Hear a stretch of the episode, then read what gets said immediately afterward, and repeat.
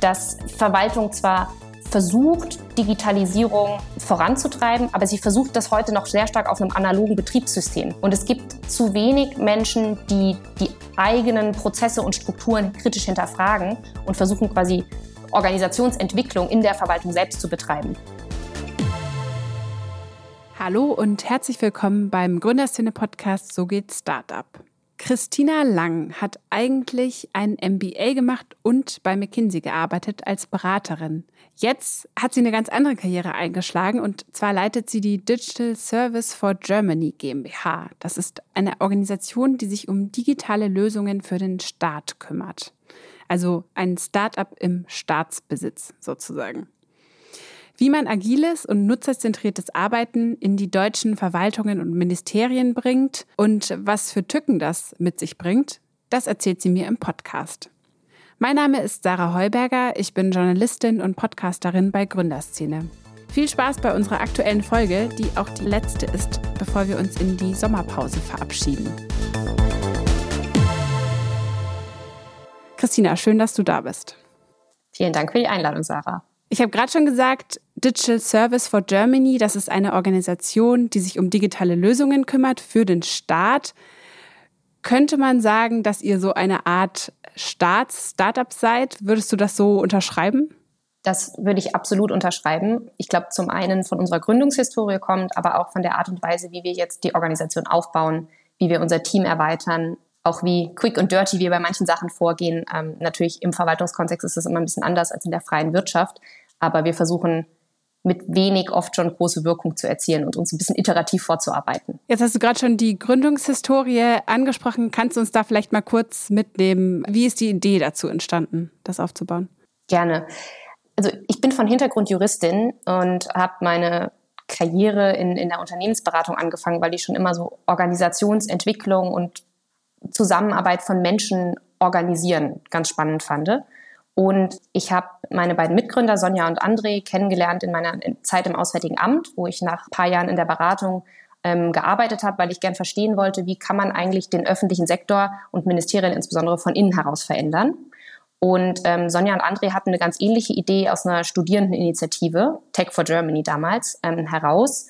Und ähm, wir haben nach Formaten gesucht, wie man Leute aus unserer Generation, die eigentlich sich nicht eine klassische Karriere im Beamtentum vorstellen können, die vielleicht in der Digitalindustrie, in eigenem Unternehmertum oder anderen innovativen Bereichen ähm, schon Erfahrung gesammelt haben oder eigentlich dort eher ihre berufliche Zukunft sehen, wie man deren Lust, trotzdem was für die Gesellschaft zu tun und vielleicht auch die Verwaltung mit voranzubringen, wie man das nutzbar machen kann.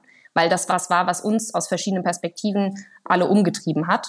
Und ähm, so ist die Idee entstanden, Fellowship-Programme zu organisieren. Also so ganz niedrigschwellige Austauschformate, in denen Menschen, die entweder schon Transformation, so Projektmanagement, auch erste Führungserfahrung in der Wirtschaft gesammelt haben, dann für eine begrenzte Zeit in Ministerien einschleusen kann, quasi dort integrieren kann, damit sie die Teams, die eine hohe Fachlichkeit, also eine hohe fachliche Expertise besitzen in Ministerien, aber oft von der Methodenkompetenz und, und der Innovationskraft, was agile Methoden angeht, ähm, einfach noch nicht so gut ausgebildet sind, die methodisch unterstützen können.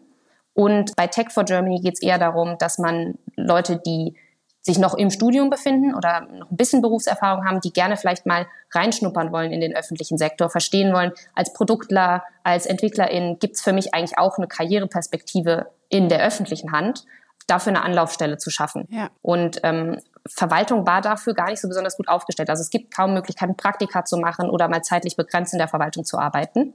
Und dafür haben wir dann eben Fellowship-Programme organisiert. Und ähm, so hat das alles seinen Lauf genommen. Genau, das Organisationsgeflecht ist äh, relativ kompliziert, muss ich sagen. Ich habe ein bisschen gebraucht, bis ich es verstanden habe. Vielleicht können wir das einmal kurz aufdröseln. Also du hast jetzt schon die verschiedenen Bereiche genannt. Also es gibt zum Beispiel diese zwei Fellowship-Programme Tech for Germany und Work for Germany. Da werden, wie du gesagt hast, junge Leute äh, können zeitlich begrenzt in einem Projekt in einer Verwaltung oder auch in einem Ministerium arbeiten. Und das gab es aber auch schon, bevor du dann dazu gestoßen bist. Und ähm, dann habt ihr mit der Digital Service for Germany eine so eine Art Überbau gegründet, die dann diese ganzen Programme zusammenfasst. Genau. Ähm, also im Prinzip war es so, dass Tech for Germany 2018 in ein Proof of Concept gestartet ist mit dem ITZ Bund, was so der Rechenzentrenbetreiber des Bundes ist. Und damals acht Fellows auf zwei Projekten. Und ähm, ich habe die beiden ähm, Initiatoren von Tech for Germany dann 2019 kennengelernt, ähm, Anfang 2019 in meiner Zeit im Auswärtigen Amt. Ich habe dadurch, dass ich quasi aus der Wirtschaft kam und ähm, für ein Vierteljahr in einem Ministerium arbeiten wollte, die Erfahrung gemacht, dass das auch so in meinem Freundes- und Bekanntenkreis viele Menschen total attraktiv fanden und die Leute gesagt haben, für ein Jahr, ein halbes Jahr mal in einem Ministerium unterstützen, ist ja auch für einen persönlich eine total spannende Möglichkeit, sich weiterzuentwickeln. Das würden viele Menschen gern machen. Und auch vom Ministerium gab es das Feedback, dass Leute gesagt haben, gibt es nicht mehr Menschen wie du, die mal so zeitlich begrenzt uns unterstützen wollen. Daraus ist dann die Idee für ein Fellowship entstanden, was wir im Endeffekt Work for Germany genannt haben und quasi auch mit Unterstützung aus dem Auswärtigen Amt und dem Bundeskanzleramt, was äh, Tech for Germany schon unterstützt hat, haben wir dann gesagt, das sind ja eigentlich zwei Seiten einer ähnlichen Medaille. Es geht um Zukunftskompetenzen, Wissenstransfer aus der, ähm, aus der Wirtschaft in die Verwaltung und darum, die Verwaltung zukunftsfähig zu machen und auch die Beschäftigten in der Verwaltung mitzunehmen und denen eine Möglichkeit zu geben, mit agilen Teams zusammenzuarbeiten. Und wir haben uns deshalb zusammengetan und im Sommer 2019 eine UG gegründet. Wir ähm, waren von Anfang an not for profit, also wir haben uns dann ähm, 2019 auf die Suche nach einer Projektförderung begeben, haben mit Stiftungen gesprochen, auch mit der öffentlichen Verwaltung, um zu überlegen, wie können wir dieses neue Konstrukt eigentlich finanzieren. Haben uns auch die Frage gestellt, was ist eigentlich die richtige Rechtsform? Sollten wir ein Verein sein? Schaffen wir eine Gemeinnützigkeit? Also aus dem Social Entrepreneurship kommend, aber schon eigentlich ziemlich typische Gründungsfragen uns gestellt. Und äh, du hast aber nicht selbst an dem Fellowship-Programm teilgenommen. Also du warst nicht auf der anderen Seite, sondern bist gleich mit eingestiegen in das Projekt.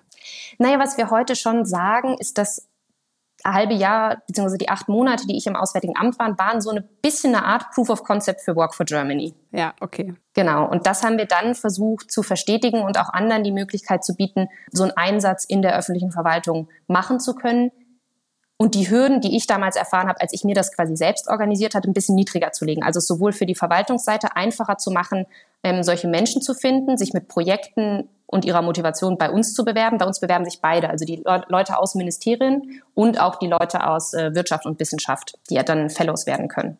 Du warst sozusagen die Nutzerin Null des Projekts.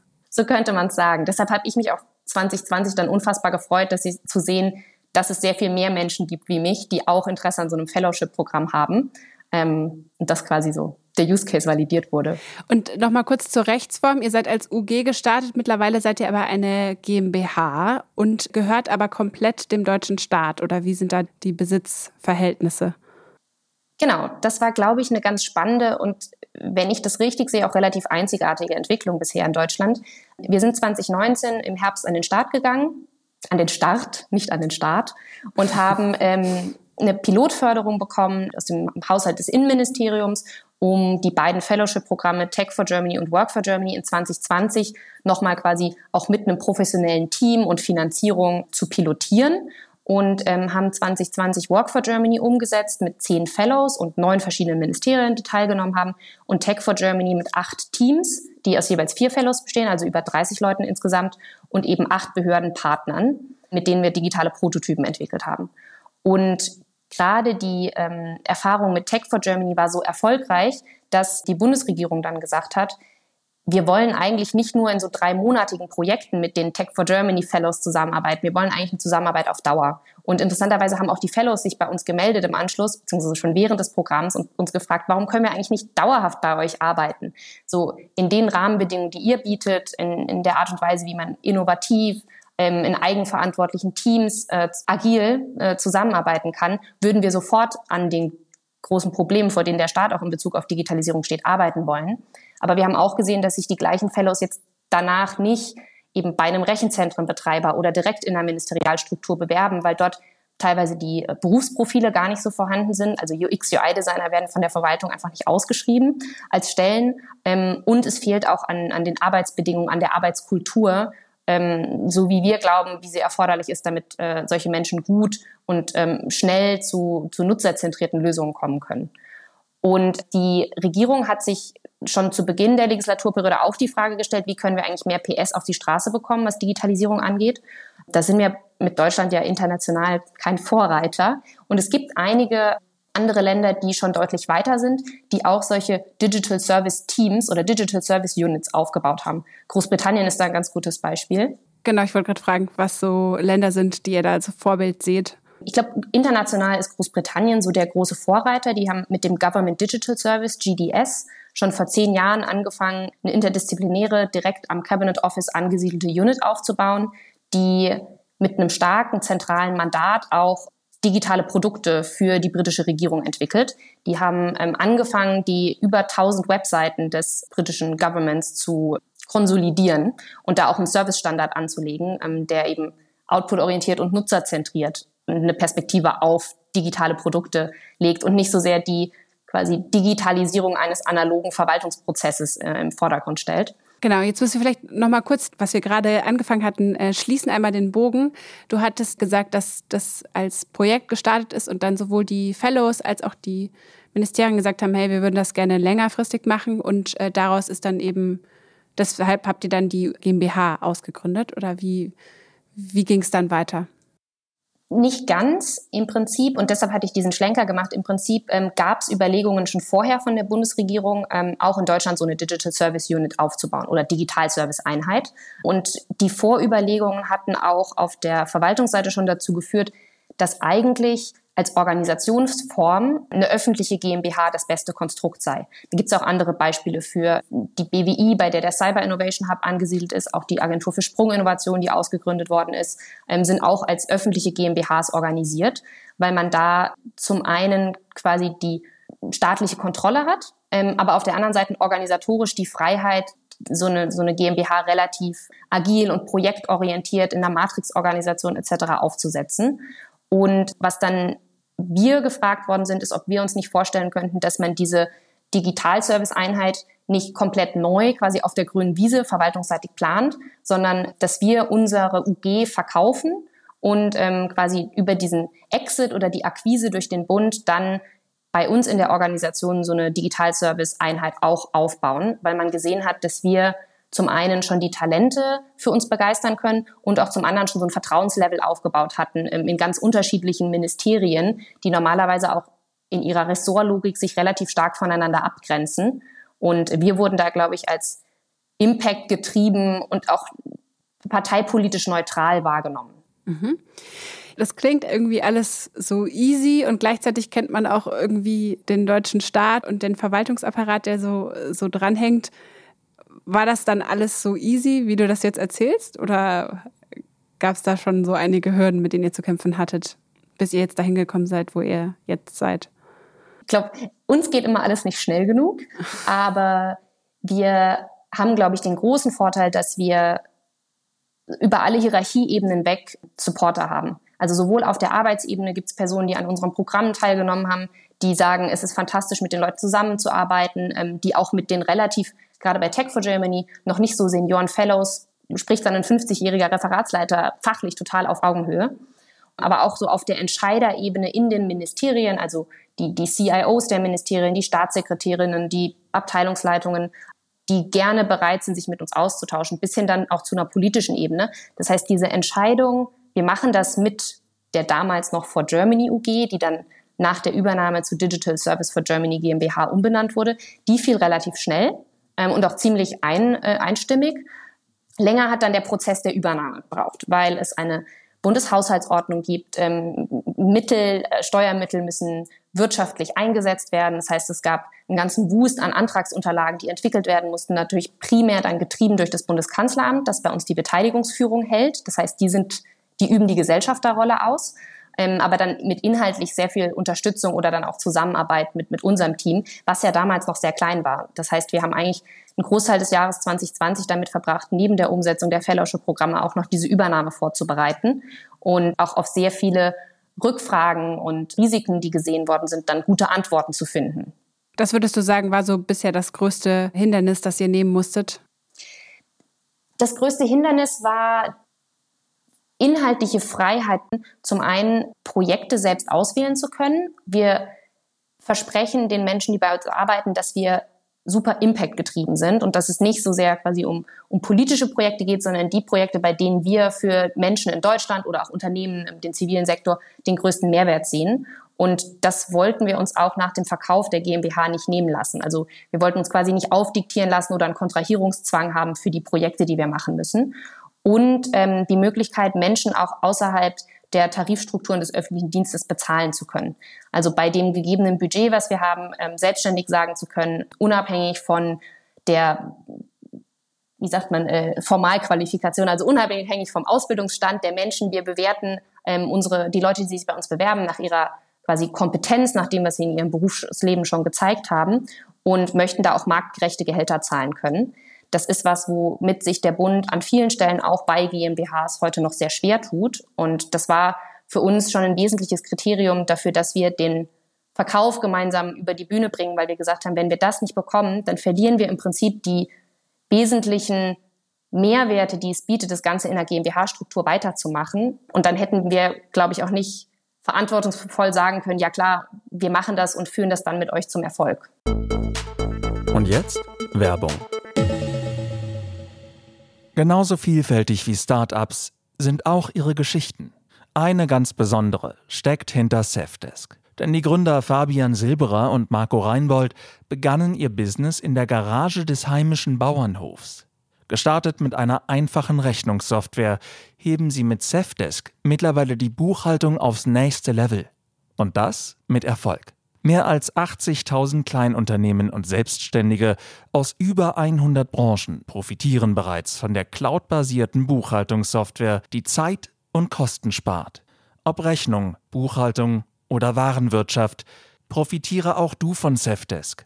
Jetzt mit dem Code Gründerszene 100 sechs Monate gratis testen unter www.safdesk.de slash Gründerszene. Code eingeben und Vorteile genießen.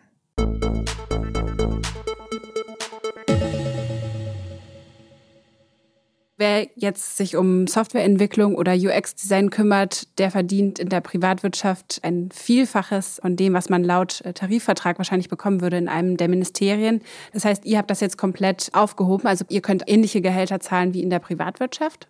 Genau. Tatsächlich. Wir haben, wie das in der öffentlichen Verwaltung so ist, wir haben am Ende eine Kompromisslösung gefunden, was bedeutet, dass wir für den administrativen Bereich bei uns in der Organisation, wo das Finanzministerium dann gesagt hat, da sind die Profile doch sehr vergleichbar mit den Beschäftigungsverhältnissen, also mit den Tätigkeitsbeschreibungen in der öffentlichen Verwaltung. Da gelten auch die vergleichbaren Tarifbedingungen. Die Tarifbedingungen an sich sind aber gar nicht so unheimlich schlecht. Also man kann schon auch im öffentlichen Tarif bis hin zu 85, 90.000 Euro Jahresgehalt vergüten. Das Problem sind wahrscheinlich eher die Abschlüsse, die man dann genau. hat oder nicht hat. Und das ja gerade bei Programmierern wahrscheinlich eher oftmals nicht der Fall ist, wenn die dann self-taught genau. sind. Also sich das alles selbst beigebracht haben. Absolut. Oder auch bei ProduktmanagerInnen, die halt oft nicht relevante Studienqualifikationen haben, sondern die sich in ihrem Berufsleben dann irgendwann umorientiert haben und eine große Herausforderung ist für uns auch, dass wir leistungsbezogene Weiterentwicklung ermöglichen wollen. Also wir wollen nicht so ein starres Staccato von, du bist zwei Jahre auf einer Stufe und dann bist du drei Jahre in der nächsten Stufe und was du in der Zeit leistest, ist völlig unabhängig von deiner Vergütung. Da ist das Tarifrecht noch sehr unflexibel und wir wollen ja Leute incentivieren, ähm, sich schnell zu entwickeln, gute Arbeit zu machen und es dann auch entsprechend honorieren können.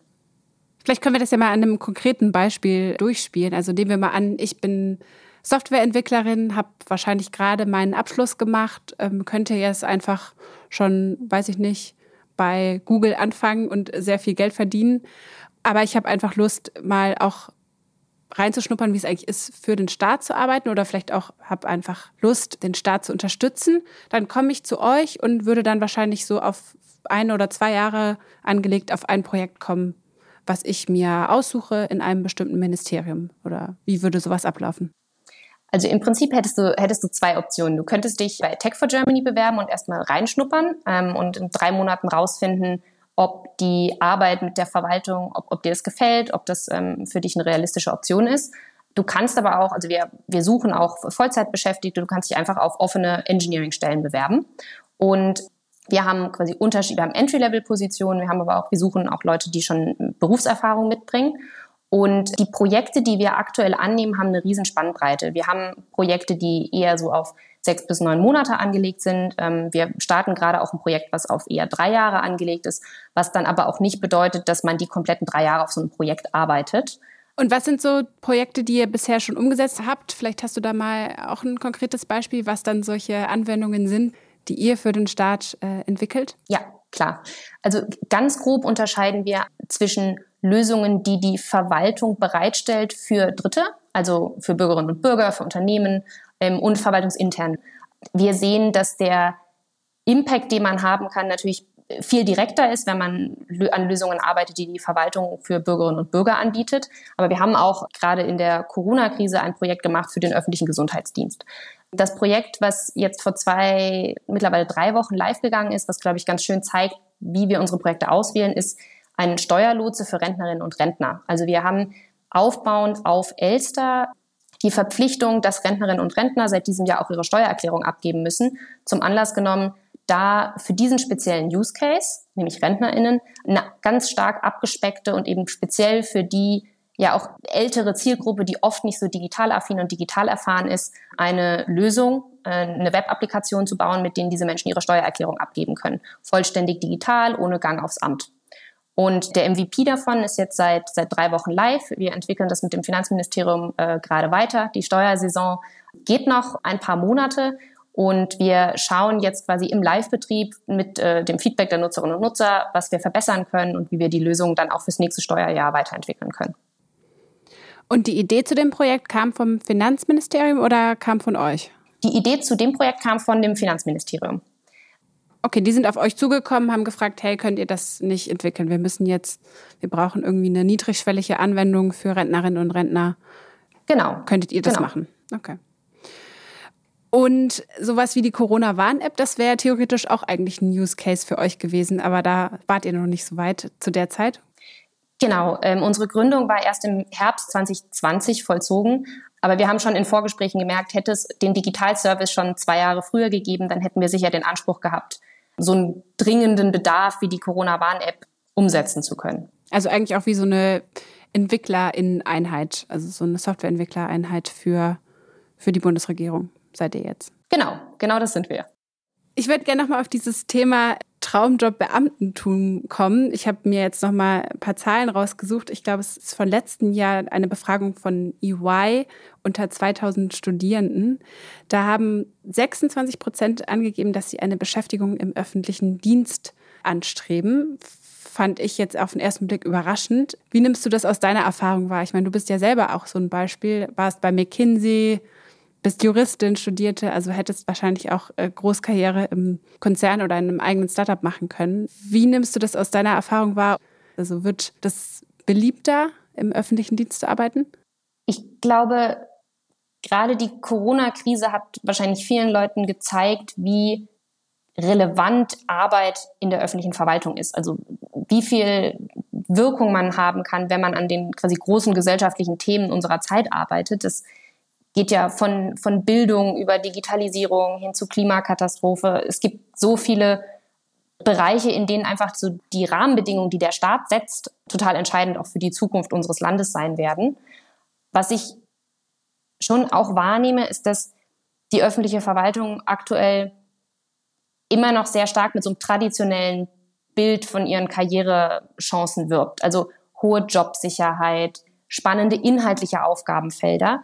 Ähm, und ich glaube, damit fällt es ihr schwer, Personen für sich zu begeistern, die vielleicht eher eine Managementkarriere anstreben, die gerne früh Führungserfahrung sammeln wollen, weil sie nicht so sehr inhaltlich motiviert sind, sondern weil es vielleicht eher so ihnen um, um People-Management geht. Und ich glaube, die Verwaltung steht vor einer riesen Transformationsaufgabe. In den nächsten zehn Jahren werden, ich glaube, 30 Prozent der öffentlichen Verwaltung in Rente gehen, weil die ganzen Babyboomer in Rente gehen. Das heißt, der öffentliche Sektor sieht sich einer riesen Nachbesetzungsfrage gegenüber, der aktuell schon der zunehmende arbeitnehmergetriebene Arbeitsmarkt große Schwierigkeiten bereiten wird.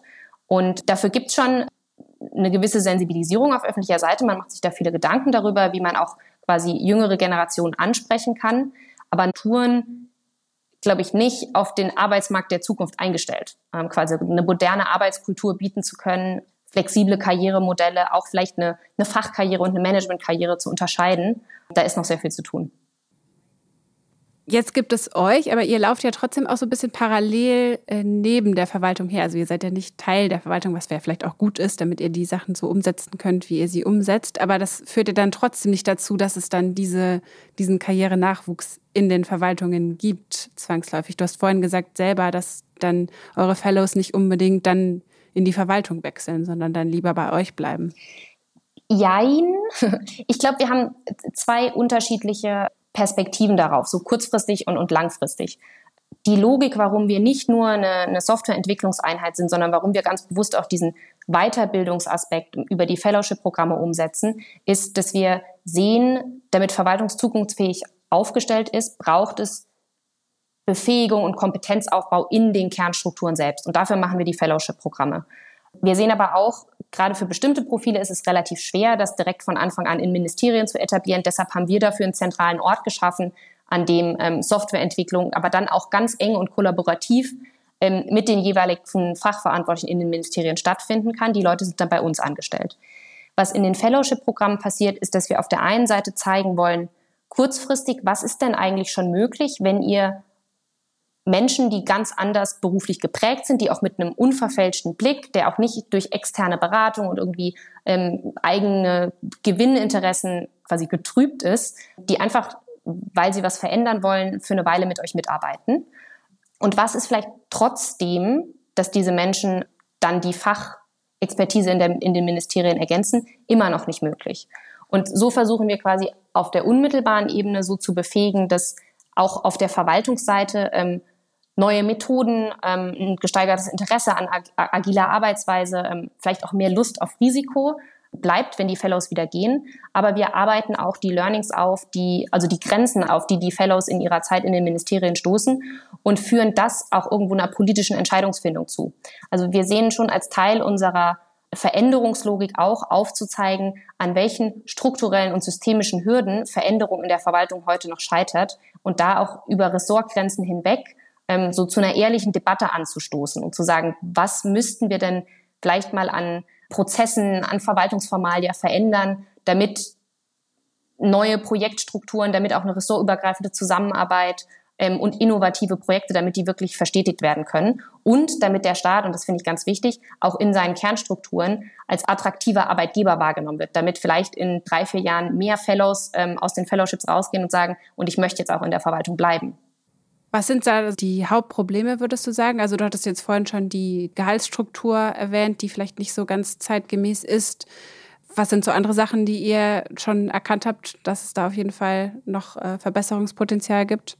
Die Verwaltung ist immer noch sehr juristisch geprägt und damit tut sie sich schwer, in quasi interdisziplinären Teams zu arbeiten. Und wenn zehn Juristen, zehn JuristInnen auf ein Problem schauen, dann ist das eine sehr juristische Lösung, die dabei rauskommt. Das heißt, wir wollen unbedingt die Hintergründe, also die Diversität in den Verwaltungsstrukturen erhöhen, damit so die ganze Breite und so der Ideenreichtum der Gesellschaft auch in den Verwaltungsstrukturen abgebildet werden kann. Eine andere Herausforderung ist, dass viele haushalterische oder auch quasi rechtliche Prozesse sind immer noch so sehr stark phasen Das heißt, man geht davon aus, es gibt eine politische Idee, dann gibt es eine Konzeptionierungsphase, dann gibt es vielleicht eine Beschaffungsphase, dann gibt es eine Umsetzungsphase und dann gibt es eine Evaluationsphase. Unsere Welt verändert sich aber mittlerweile so schnell, dass bis die Konzeptionsphase abgeschlossen ist, haben sich schon wieder drei Rahmenbedingungen verändert und man müsste eigentlich von vorne anfangen. Und das führt dazu, dass Verwaltung zwar versucht, Digitalisierung voranzutreiben, aber sie versucht das heute noch sehr stark auf einem analogen Betriebssystem.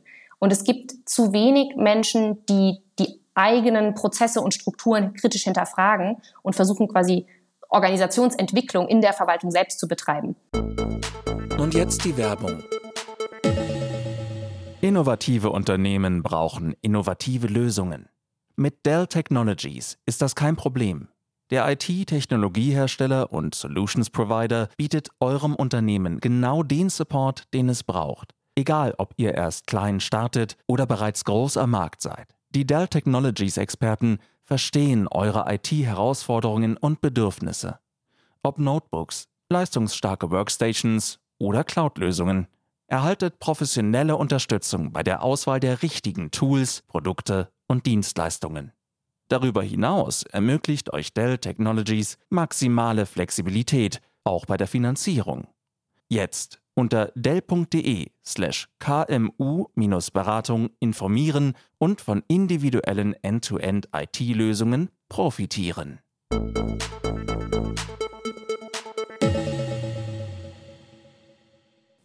Wir haben vorhin auch schon kurz über die Sprint gesprochen, die Agentur für Sprunginnovationen. Die hattest du erwähnt. Die leitet der Unternehmer Rafael Laguna de la Vera. Der hat sich jetzt vor kurzem in mehreren Interviews beklagt, wie schwer ihm eigentlich das innovative Arbeiten in Deutschland schwer gemacht wird. Also die sind ja ähnlich auch aufgestellt wie ihr, sind auch sehr gut finanziert. Das ist nicht das Problem. Das Problem sind äh, vielmehr die Verwaltungsvorschriften, die er bekommt dafür, wofür er sein Geld ausgeben kann oder nicht. Und die hindern ihm seiner Aussage nach am agilen Arbeiten. Und er ist auch schon an so einem Punkt, dass er sagt, okay, er schaut jetzt mal, wie es wird 2022, wenn sein Vertrag ausläuft und wenn sich nichts verändert hat bis dahin schmeißt er hin, so ungefähr, und beendet die Arbeit der Innovationsagentur. Siehst du das ähnlich drastisch wie er? Also du sprichst ja sehr positiv eigentlich über diese Zusammenarbeit mit Verwaltungsorganen. Kannst du seine Kritik nachvollziehen? Ich kann seine Kritik nachvollziehen. Ich glaube, er hat ein bisschen eine andere Ausgangssituation als wir. Ähm, wir haben uns auch schon mehrfach darüber unterhalten. Ich glaube, gerade die Tatsache, dass wir in dem Bereich, in dem wir auf einem super kompetitiven Arbeitsmarkt unterwegs sind, gerade nicht an das Besserstellungsverbot gebunden sind, was ihm große Schwierigkeiten bereitet, macht einen substanziellen Unterschied. Das heißt, dass man nach Tarif bezahlen muss. Genau, ja. Besserstellungsverbot heißt, wir dürfen Personen nicht besser stellen als nach dem Tarif des öffentlichen Dienstes. Das ist eine Regelung, die eigentlich nach der Bundeshaushaltsordnung gar nicht so vorgesehen ist für Bundes GmbHs. Es gibt auch einen Public Corporate Governance Codex, in dem genau geregelt ist, wie, wie bundesbeteiligte Unternehmen zu führen und auch zu kontrollieren sind, was ja per se auch gut ist. Es gab in der Vergangenheit auch immer mal wieder Beispiele dafür, dass Ausgründungen in GmbHs dazu geführt haben, dass dort Leute ohne die erforderliche Qualifikation sehr viel besser bezahlt wurden, als sie das vielleicht in öffentlichen Strukturen bezahlt worden sind. Aber ich glaube, aktuell wird ein bisschen überreguliert, was einzelne schwarze Schafe quasi für die, für die Gesamtsystematik jetzt Sorge tragen lassen. Die sich ein bisschen zu viel in die Tasche gesteckt haben. Genau, ja, ich glaube schon, das ist, warte, das klingt ein bisschen dumm, das war vor meiner Zeit, aber das wird immer mal wieder als Argument mhm. gebracht. Und das zeigt so ein bisschen, dass die Verwaltung vor einem Paradigmenwechsel steht, von ich kontrolliere den Prozess hin zu ich gebe ein Ziel vor und schaffe vielleicht Transparenz über das Vorgehen, ähm, aber ich lasse Beschäftigten oder dann auch GmbHs etc. Ich stelle ihnen frei, wie sie dieses Ziel am besten erreichen können. Ich glaube, das ist das, was auch Raphael fordert, wenn er von einem Globalhaushalt spricht, dass er sagt, wenn ich doch ein Budget habe und ich bin Geschäftsführer in meiner Organisation, trage ich die Verantwortung dafür, bestimmte unternehmerische Ziele zu erreichen, die im Businessplan abgestimmt sind. Aber in einigen Bundes-GmbHs-Konstrukt wird aktuell sowohl das Ziel als auch der Prozess dahin vorgegeben. Und dann bleibt einem sehr wenig Flexibilität. Und dann kommt noch dazu, diese Prozess, also diese Pläne müssen oft schon ein Jahr, anderthalb Jahre im Voraus vorgelegt werden. Und dann hat man genau das, ähm, was ich vorhin geschildert habe, dass sich die Rahmenbedingungen einfach so schnell verändern und man dann nicht mehr flexibel reagieren kann. Okay, aber du bist auf jeden Fall noch nicht so weit wie er, dass du sagst, wenn das hier nicht schneller vorangeht, dann schmeiß ich hin und dann könnt ihr euch selber um euer agiles Arbeiten kümmern. Ganz und gar nicht. Im Gegenteil. Also was mir wichtig ist, ich glaube, wir haben schon an der einen oder anderen Stelle andere Möglichkeiten und uns eine bessere Startposition verschafft, die einfach auch darauf zurückzuführen ist, dass wir ein unabhängiges Unternehmen waren, was quasi, es war eine beidseitige Entscheidung, dieses Vorhaben zusammen voranzubringen, ähm, während die Agentur für Sprunginnovation ja eine Ausgründung aus Ministerialstrukturen heraus waren. Das heißt, da gab es vielleicht auch nicht so diese Veto-Komponente, die, die wir ausüben konnten. Und im Prinzip findet gerade unheimlich viel Veränderung statt. Und wir haben eigentlich kein Erkenntnisproblem, sondern eher ein Umsetzungsproblem. Und darauf legen wir als Digital Service oder Digital Service for Germany in den Fellowship-Programmen ist das genauso, unseren absoluten Fokus. Wir sind an der einen oder anderen Stelle vielleicht pragmatisch und sagen, okay, wir setzen, wir fangen jetzt einfach mal an, wir, wir setzen das um und wir schauen, was wir daraus lernen. Also wir versuchen uns nicht zu sehr in, in, in theoretischen Diskussionen zu verfangen, sondern wir wollen schnell Erfolgsbeispiele schaffen, die dann auch Menschen Lust darauf machen, mit uns zusammen weiterzuarbeiten. Und das hat uns bisher relativ schnell, relativ weit gebracht. Und trotzdem habe ich das Gefühl, wir sind jetzt gerade, wir sind so 35 Personen, wir wollen noch bis Jahresende wachsen. Wir fangen gerade erst an. Ähm, und wir sind bisher ganz gut im Plan. Also ich habe überhaupt nicht das Gefühl, dass die Sachen nicht schnell genug vorangehen. Mit was für einem Zeitrahmen planst du? Also wie viel Zeit gibst du dir, das umzusetzen jetzt? Ich habe tatsächlich, seit ich im, im Digitalservice arbeite, aufgehört, über meine Schritte danach nachzudenken. Ich glaube, ich bin gerade an genau der richtigen Stelle. Ich könnte mir keine, keinen besseren Job vorstellen, weil wir im Prinzip das Beste aus Privatwirtschaft und Staat kombinieren. Wir können an den Themen arbeiten, ohne in den Strukturen arbeiten zu müssen. Wir haben aber die Chance, trotzdem die Menschen, die in den Strukturen arbeiten und vor denen ich unfassbaren Respekt habe, die echt tolle Arbeit machen. Und das sind auch super smarte, motivierte, auch karriereorientierte Leute. Denen können wir das notwendige Handwerkszeug und so die Motivation und auch die Vernetzung an die Hand geben, damit sie in den Strukturen auch was verändern können. Das empfinde ich immer noch als ziemliches Privileg. Also ist erstmal nicht geplant, weiß ich nicht, ein eigenes Startup zu gründen oder nochmal in die Privatwirtschaft zu wechseln irgendwann für dich? Ich habe ja gegründet und wir sind gerade in der Skalierungsphase. Ähm, das heißt, wir sind ja eigentlich noch relativ klein. Ähm, die nächsten drei, vier Jahre werden bestimmt davon geprägt sein, dass wir uns professionalisieren, eine super ähm, schlanke Kernorganisation aufbauen, die dann in der Lage ist, unsere Teams, die da draußen unterwegs sind, ähm, und die oft aus der, aus der Startup-Welt, aus dem Unternehmertum kommen oder aus der, aus der Wirtschaft und sich schon mit diesem neuen Verwaltungskontext auch erstmal auseinandersetzen müssen, bestmöglich zu unterstützen, damit die dort das, was agile Softwareentwicklung in der Wirtschaft geleistet hat, auch auf der öffentlichen Seite vorantreiben können. Da du ja beide Seiten kennst oder auch viel mit politischen Akteuren zusammenarbeitest, braucht es deiner Meinung nach ein Digitalministerium? Ich glaube, das ist das Pferd ein bisschen von, von hinten aufgezäumt. Ähm, die, das Digitalministerium ist ja im Prinzip ein organisatorischer Lösungsvorschlag, noch bevor man definiert hat, welche Probleme man damit lösen möchte. Ich glaube, ein Digitalministerium kann eine sinnvolle Lösung sein für bestimmte Probleme, für andere vielleicht nicht so sehr. Und ich würde mir wünschen, dass in der aktuellen politischen Debatte vielleicht ein bisschen mehr Fokus darauf gelegt wird, welche Probleme sind eigentlich die schwerwiegendsten, die aktuell dafür sorgen, dass wir in Deutschland nicht weiter sind und wie können wir die adressieren.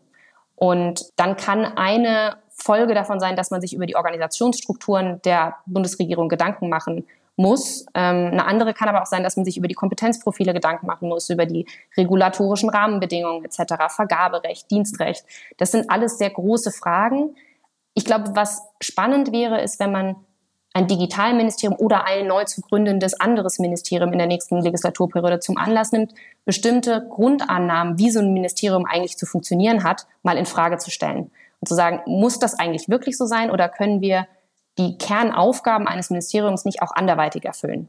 Und das dann aber auch zum Anlass zu nehmen, Learnings daraus zu ziehen für die anderen Ministerien. Also quasi so eine Art Pilotballon zu schaffen, ähm, indem man mal neue Strukturen, neue Organisationsformen, neue Arbeitsweisen ausprobiert und das dann perspektivisch aber auch auf den Rest der Bundesregierung überträgt. Weil sonst läuft man Gefahr, dass es eine gewisse Abstoßungsreaktion von den etablierten Strukturen gibt. Und was ich ganz interessant finde, ist, dass auch diese ganzen Fragen, also das, was ich gerade beschrieben habe, ist ja nichts, wofür, womit der Staat alleine dasteht. Das sind ja auch Fragen, die sich große Konzerne in der Vergangenheit schon gestellt haben. Und die Frage, schaffe ich quasi eine Innovationseinheit außerhalb oder schaffe ich eher interne Beratungsstrukturen, die die Kernorganisation befähigen? Welche Arbeitsschritte lagere ich vielleicht auch aus in so ein neues Modell? Welche verbleiben in den traditionellen Strukturen? Agiles Vorgehen ist ja auch nicht für jede Aufgabe die bessere mhm. Lösung. Das sind, glaube ich, Fragen, die so komplex sind, dass es relativ schwierig ist, sich da auf so einer politischen Entscheiderebene ähm, erschöpfende Antworten zu überlegen. Deshalb braucht es, glaube ich, Menschen, die sich in der Verwaltung Vollzeit und intensiv mit diesen Fragestellungen beschäftigen und dann gute Antworten entwickeln und da auch nutzerzentriert vorgehen. Also diese Prozesse zu designen, ist ja am Ende ähm, eine ganz ähnliche Aufgabe wie digitale Produkte zu designen. Aber nehmen wir jetzt mal an, die neue Bundeskanzlerin oder der neue Bundeskanzler kommt zu dir als Expertin und äh, fragt, Christina, sollen wir ein Digitalministerium bauen oder nicht? Was wäre deine kurze Antwort? Ja oder nein? Ich würde es tatsächlich nicht mehr antworten. Ich würde sagen, welches Problem wollen Sie denn damit lösen? Und wenn Sie mir dann das Problem sagen können, dann würde ich sagen, okay, dann lassen Sie uns überlegen, ob nicht vielleicht eine Digitalagentur, eine digital nachgelagerte Behörde oder eine Digitalabteilung in jedem Ministerium dafür die bessere Lösung wäre. Okay. Schauen wir mal, ob Sie sich dann melden bei dir. Ich bin gespannt. Christina, wir sind äh, fast am Ende angekommen. Ich habe zum Schluss noch eine Frage oder sind eigentlich zwei kleine Fragen, die ich immer gerne allen meinen Gästen stelle. Und zwar zum einen die Frage, Was bereitet dir gerade Sorge? Was bereitet dir Bauchschmerzen? Und was macht dir gerade Freude? Also es kann sowohl privat als auch beruflich sein. Was bereitet mir gerade Sorge?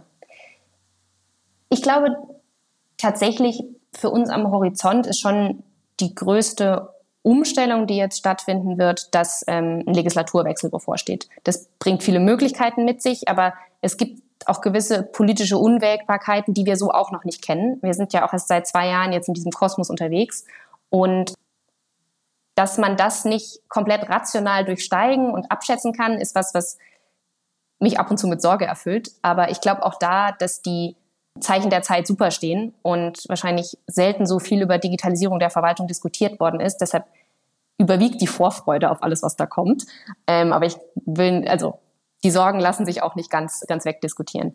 Und was mir Freude bereitet, ist, dass die Grundhypothese, dass Leute, die überhaupt nicht über eine Karriere in der Verwaltung bisher nachgedacht haben, die also irgendwie Head of Product in einem Startup waren, die ähm, eine lange Entwicklerkarriere in einer Entwicklungsbude hinter sich haben, dass die jetzt bei uns gerade arbeiten und total aufgehen und super Arbeit machen. Also dass wir regelmäßig aus Präsentationen und Workshops rauskommen, wo ähm, unsere Teams auf der Ministerienseite für super Ergebnisse gesorgt haben, für Begeisterung sorgen, dass ähm, Leute von Verwaltungsseite uns zurückmelden, so das ist die Zukunft, genau so sollten wir arbeiten, nicht in so traditionellen Strukturen, in denen wir ein Lastenheft schreiben und dann fünf Jahre nichts von, von dem Dienstleister sehen und dann steht irgendwie eine fertige Lösung da.